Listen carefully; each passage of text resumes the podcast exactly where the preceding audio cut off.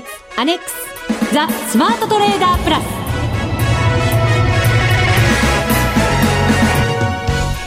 全国のリスナーの皆さんこんにちは。内田まさです。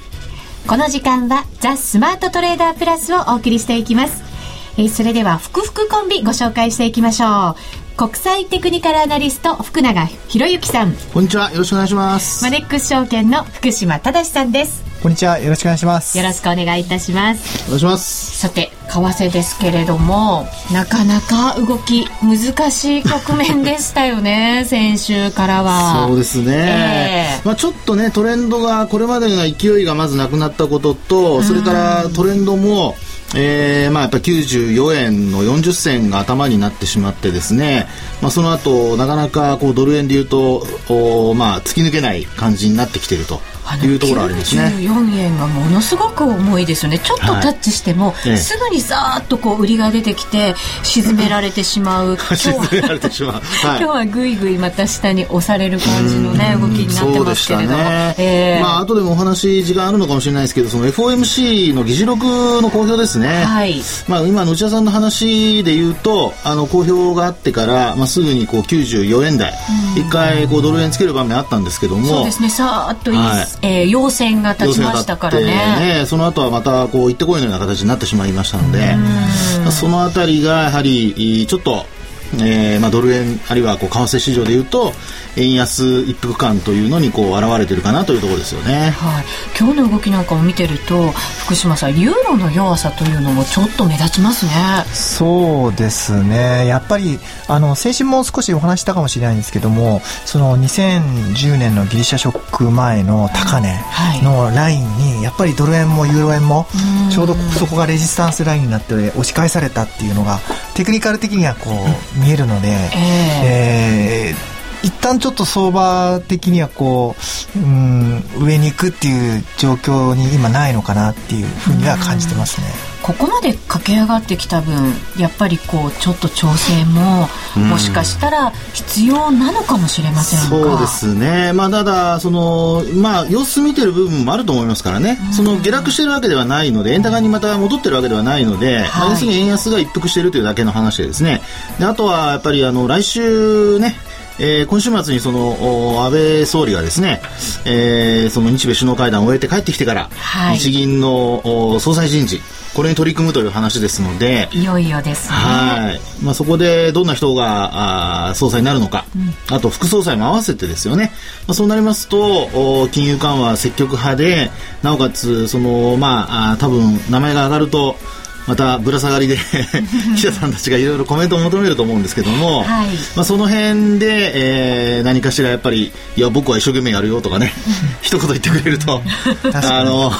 円安にねまた戻るということも考えられますので、はい、ちょっと期待したいところではありますけどね。そうですね、はい、G7、G20 が先週はあってそして今週末は日米首脳会談があってとやっぱりそういうイベントも続きますからね。そうですね、え。ー、はいえー、今日はアドバイスもたくさんいただきながら番組進めていきましょう。この番組を盛り上げていただくのはリスナーの皆様です。プラスになるトレーダーになるために必要なテクニック心構えなどを今日も身につけましょう。最後まで番組にお付き合いください。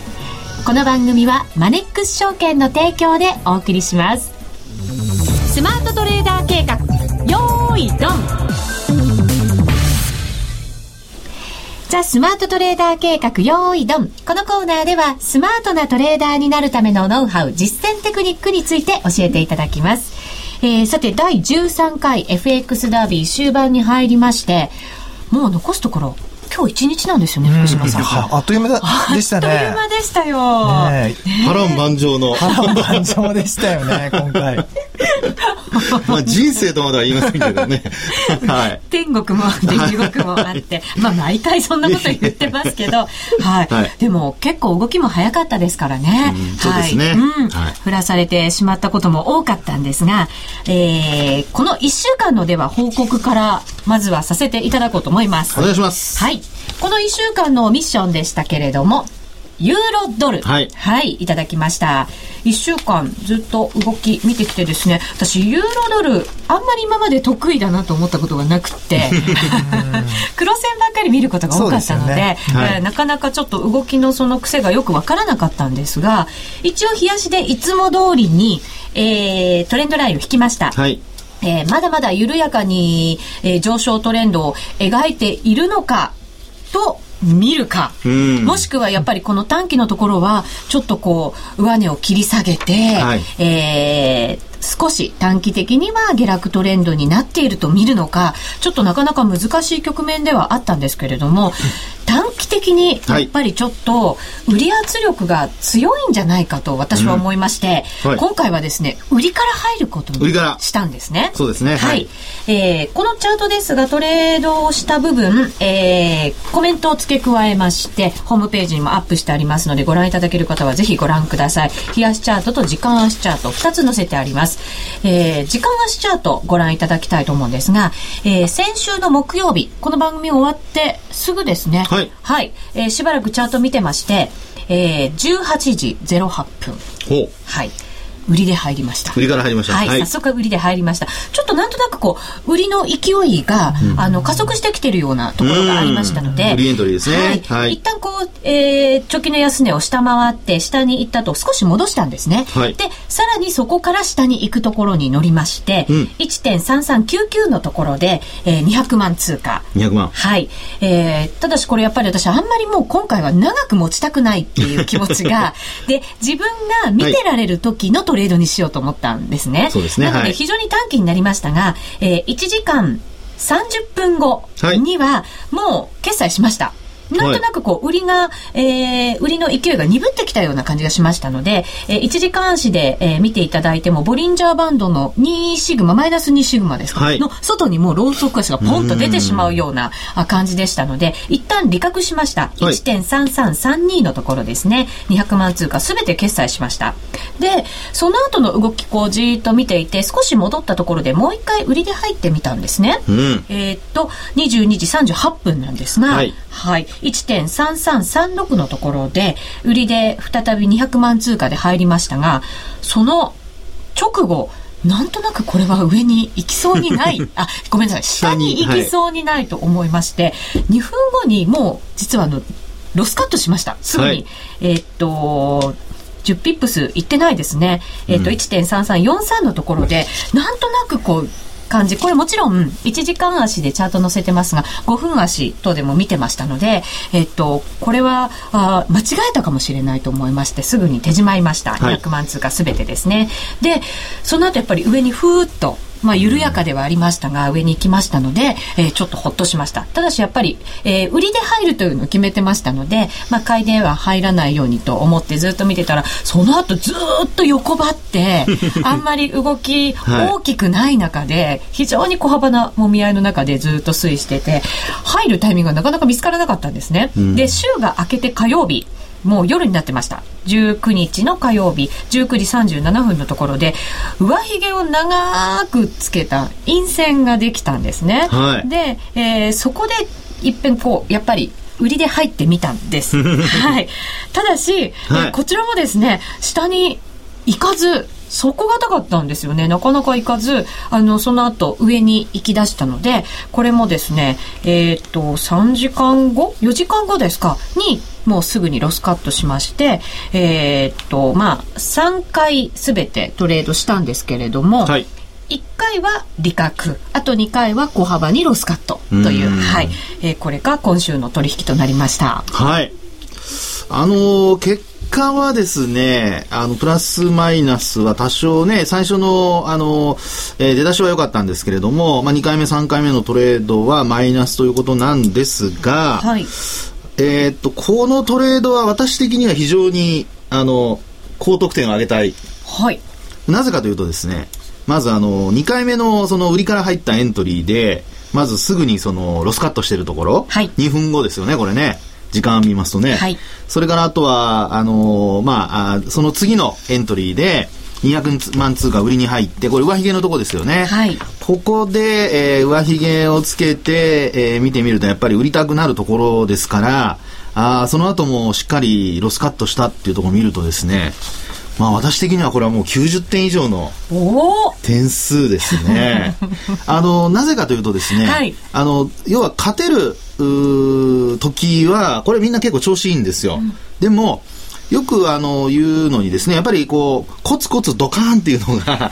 一番最悪のパターンですよね。それが先週、私が怒られた、ドカンドカン。ドカンドカンですドカンやめてください、内田さん。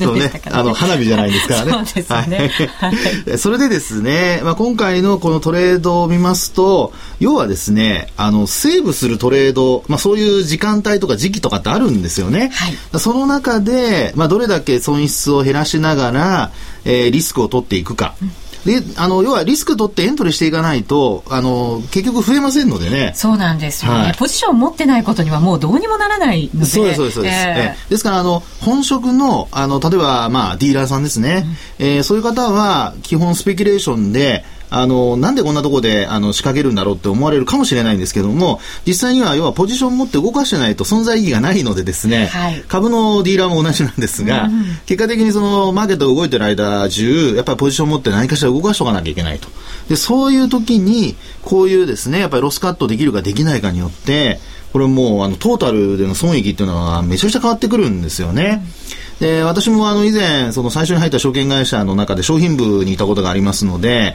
まあそういう意味では、その、まあ、あディーラーがですね、どんな風なトレードやってるかとか、まあ見てたわけですけども、はい、まあそういう意味ではですね、あの、こういうふうにこう、きちっきちっとこう、カットできるっていうのは、実はなかなか難しいんですよ。ね、ですから、その、まあ、えー、そのエントリーするタイミングだとか、あるいは、あの、どの辺で、えー、利確をするかとかっていうところはあるかとは思うんですけども、はい、まあ、基本ですね、今回のトレードは、あの、エントリーで利確したところの最初のトレードではなくて、2回目と3回目のですね、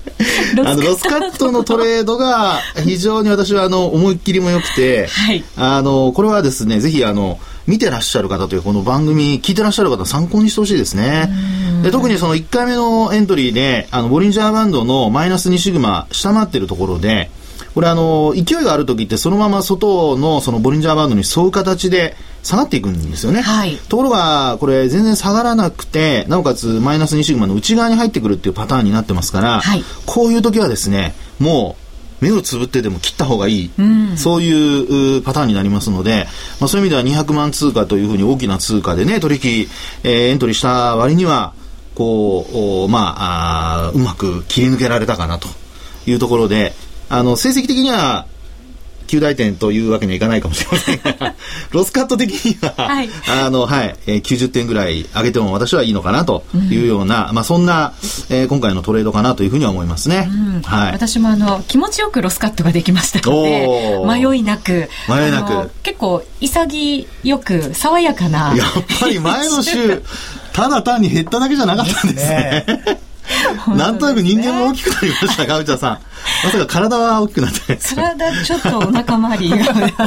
まあそんな報告そう別にそこにあの答えなくていいですから。そうですか。そんな報告はいらなかったですね。ででもあの、前回日本時間もいろんなところでいろんな時間帯でやっていてトレード、はい、頭の中も本当に動きがぐちゃぐちゃになったので、うん、今回はもうユーロドルでしかもあの売りで入りたいと思ってたので、ヨーロッパ勢が入って動きが固まったところでやりたいなっていう気持ちが非常に強かったので、時間帯も結構、まあ、あの、夜にかけてのところで一応じーっと見ながら。そうですね、えー、もちろん日中も見てましたけど、えー、まあ、要は少ない時間の中で特にかくその積み上げていかな、えー、積み上げていかないといけないとか、はい、あるいはちょっとやっぱり攻めていきたいっていうような時にですね、うん、えー、まああその目標を持ってやってるような時にはやっぱりこういうロスカットの仕方をきちんときちんとやっていかないとやっぱり、えー、成績を安定的にこうねプラスで出すことは難しいですよという、まあ、そういう、うん、あの今回の例だったのかなと思いますね。そうですね。本当は昨日の夜の下げが待ってましたの下げだったんですけどで,、も自分昨日もう夜中過ぎまで、はい、あの仕事でいられなかったので、はい、もうやらないと決めて、はい、ちょっと後から見て残念でしたけどね。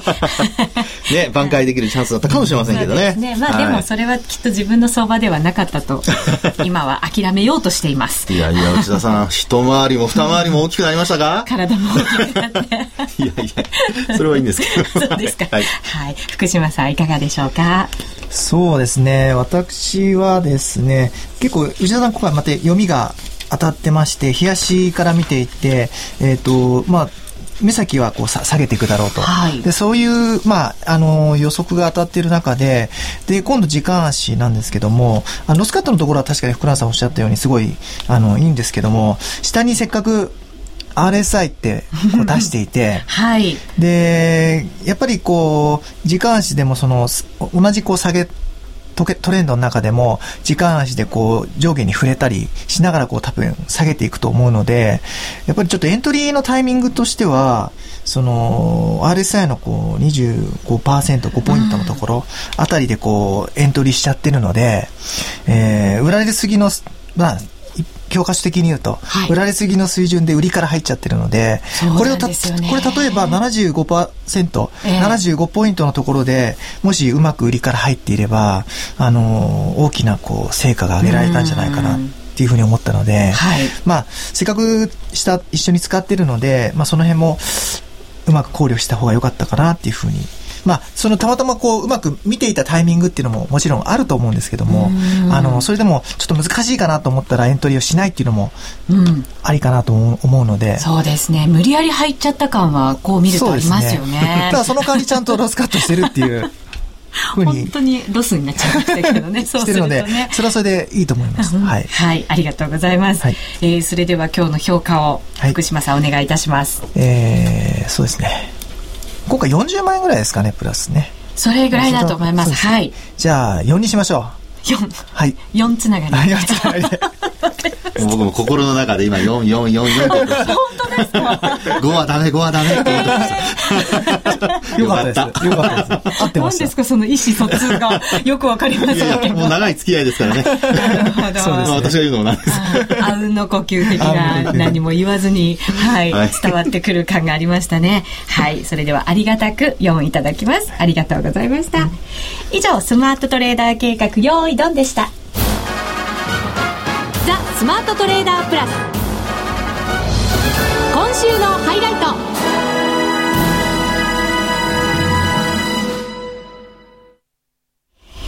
ザ・スマートトレーダープラス今週のハイライトです。えー、今日はですね、相場展望をいただこうと思います。日米首脳会談も控えていますので、はい、えー、まあ、様子見たいなという、そんな気持ちもあるかと思いますが。そうですね。うん、まあ、あの、冒頭にもね、少しお話ししましたけれども、あのまあ、日米首脳会談があってですね、そこで、あの、日本の、やはり、今回ポイントになるのは、成長戦略に向けて何かしら、はい、アメリカと協議、あるいは、その、まあ、一緒にできるようなことをこう持って帰ってくるかどうかですね。TPP だったりとかも、ねえー、そうですね。はい。まあ、ただ TPP は、これやっぱり日本国内で揉めてますのでね、えー、あの、多分その材料としては見方分かれるんじゃないかなと思うんですね。為替にしても株にしても。まあ、ですので、できれば TPP 以外のところで、はい、あの、すっきりした何かしら、あの、まあ、な、ななんていうかね、うん、あの、経済的な合意というんでしょうかね。はい、あるいは、その、おまあ、え国際的な、あの貢献でも何でもいいんですけれども、うん、まあ、一緒にその、まあ、協力して行うとい。うようなことをですね、あの結べれば、まあ、それはだいぶ変わってくるんじゃないかなと思うんですね。でそのまあ、具体的に言いますと例えばアジアの中でですね日本の地位をもっと高めるようなプレゼンスを高めるような、はい、あことにアメリカが協力をするとかあるいは、えー、まああ、今度はその中国との関係でですね、もう少しアメリカが、あこう今ちょっとこう強硬姿勢にこう傾きつつありますので、まあ、そういう意味では、あの日本とアメリカ協力はするんだけども、まあ、中国ともうまくやっていきましょうみたいな話にするとかですね、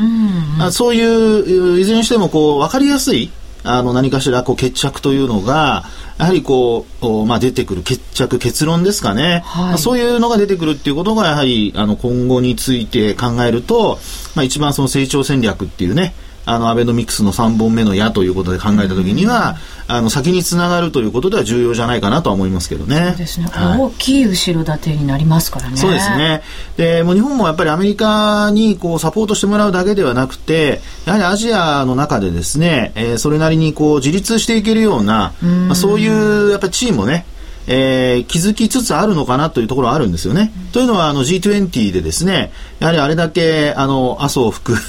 総理ですね、あの帽子といい、あのコートといい、私はあの、マフラーといい、マフラーといいね、あの映画でボルサリーノっていう映画があったんですけども、あの帽子も多分そのボルサリーノ系の帽子なんじゃないかなと、あれイタリアの帽子なんですけどね、はい、えー、非常にあのかっこいい帽子で、えー、ああいうところがですね、あの海外でこう注目されたりだとか、要はこれまでどんな人が言ってもあまり日本のそういう個性的な部分をですね、注目して話するってことはなかったんですよ。ですから、まあそういう意味では、あのー、結果あ、無事に通過したということもありますし、はい、ただまあその後の発言自体はやりにくくなってるんですけども、そうですね。えー、まあそれでもですね、今お話したような日本のプレゼンス、うん、これを上げるという意味では、あのー、割と、あの、スタイルといいですね、喋り方といい、あの、良かったんじゃないかなというふうには思いますよね。そうですね。はい。きっと物おじしないで、ああいう国際会議の中でも。まあ、元首相を務めた人ですからね、物おじというのはあれですけど、子供じゃないんですからね。そうです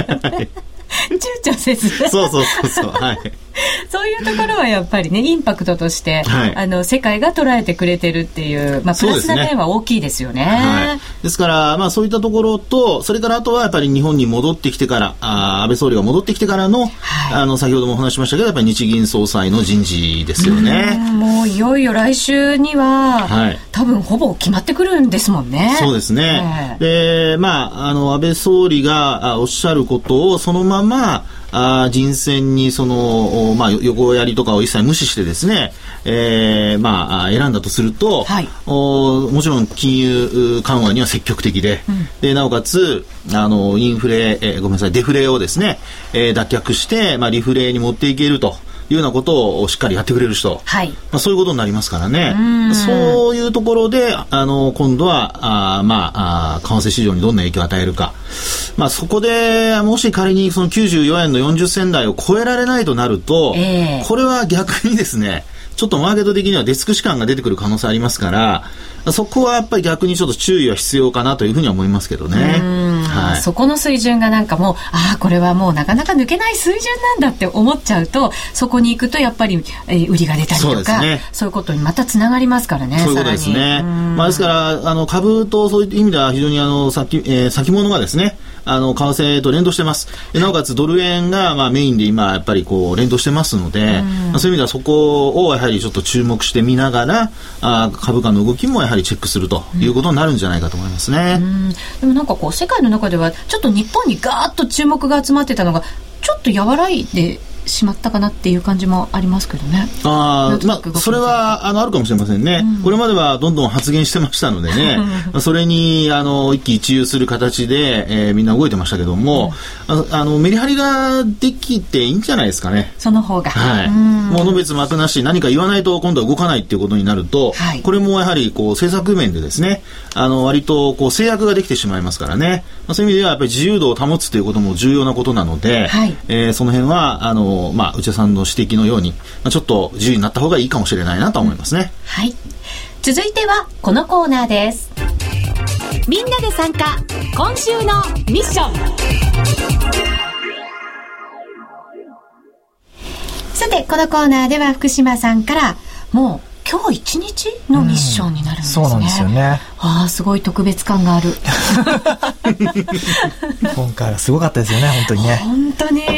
でも、張り付きでしたね。為替に、うん、いろんな勉強をさせてもらった、はい、はい、1か月になりましたが残り1日となりました。ありがたくミッションをいただこうと思います、ね、なんか内田さん先週の件で少し落ち込んでしまったかなと思ったんですけどよかったですね今日こんな。意外にずぶとくなりましたね。ですねやっぱり打たれ強くなりましたよね、打たれ強くなりました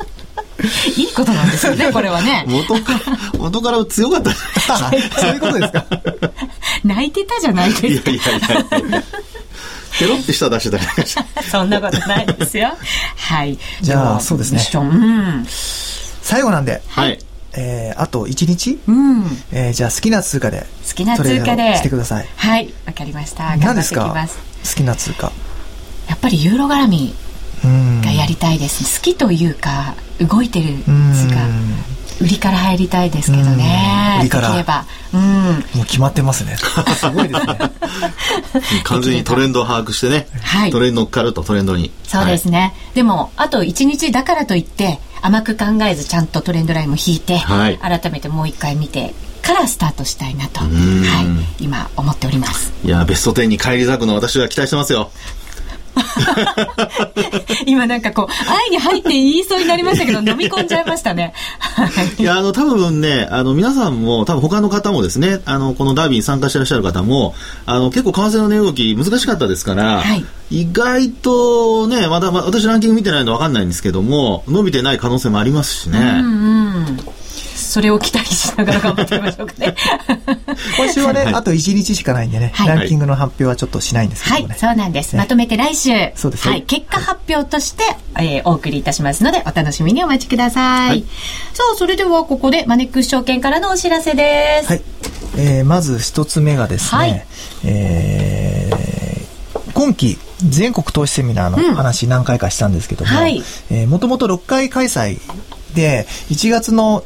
あの12日の大阪で最後だったんですけども、はい、なんとあの緊急開催というへ大好評につき。大好評につき、うん、ややっぱりですねお客様のこのセミナーというかセミナーだけじゃないんですけども、えー、えー、非常にこう特に日本株まあ、F、為替もそうなんですけども、えー、興味っていうのが非常にあって、えー、もとも新しくこう株とか FX やる方もいるんですけどもやっぱりこう結構休眠になっていたお客様が復活されて、うんはい、じゃあこれからののマーケットどうなるっていうふうに、えー、すごい興味津々に持っている方が今多いので、うん、えー、3月来月なんですけども、はい、えー、9日の土曜日ですね、うん、えー、神戸で神戸で、えやることになりました。はいで、えー、新神戸駅からあの歩いて5分ぐらいのところなんですけども、うん、えー、芸術センターっていうところがありまして、そこで開催することになってます。で、プログラムはですね、またあの午前の部ではまた、えー、FX の初心者向けのあの話もしますし、福島さんが。そうですね、それはしますし、うん、あと午後はですね、あの、当社の,、ま、あの松本も入って、はい、えー、まあ、広木村上と、うん、講演がありますので。すごいですね、はい、万全な体制で。神戸に伺います豪華メンバーです、はいえー、神戸近辺並びにまあ少しね遠くの方でも、あのー、ちょっと神戸行ってみようなんて、はいえー、機会があって、まあ、その日にうまく当たればいいと思うんですけども。駅は何が違うんですか？三宮ですか？三宮じゃないです新神戸あ、新神戸駅ですか？ああ、ね。はい。ぜひ参加いただきたいなというふうに思います。はい。お申し込みはマネックス証券のホームページからお願いいたします。はい。はい、それからですね、あとは、えー、少しですかね。はい。えー、これですね、やっぱり、あの、日経225。うん。先週、福永さんに少しお話しいただいたんですけども、やっぱりこの日経225のミニがですね、えー、ま、また、あの、こういった相場になって初めてこう、えー、始めた方も結構いらっしゃって、えー、今、ミニに関しては、えー、日ばかり、あの、した場合に取引手数料をキャッシュバックするっていう、あの、キャンペーンを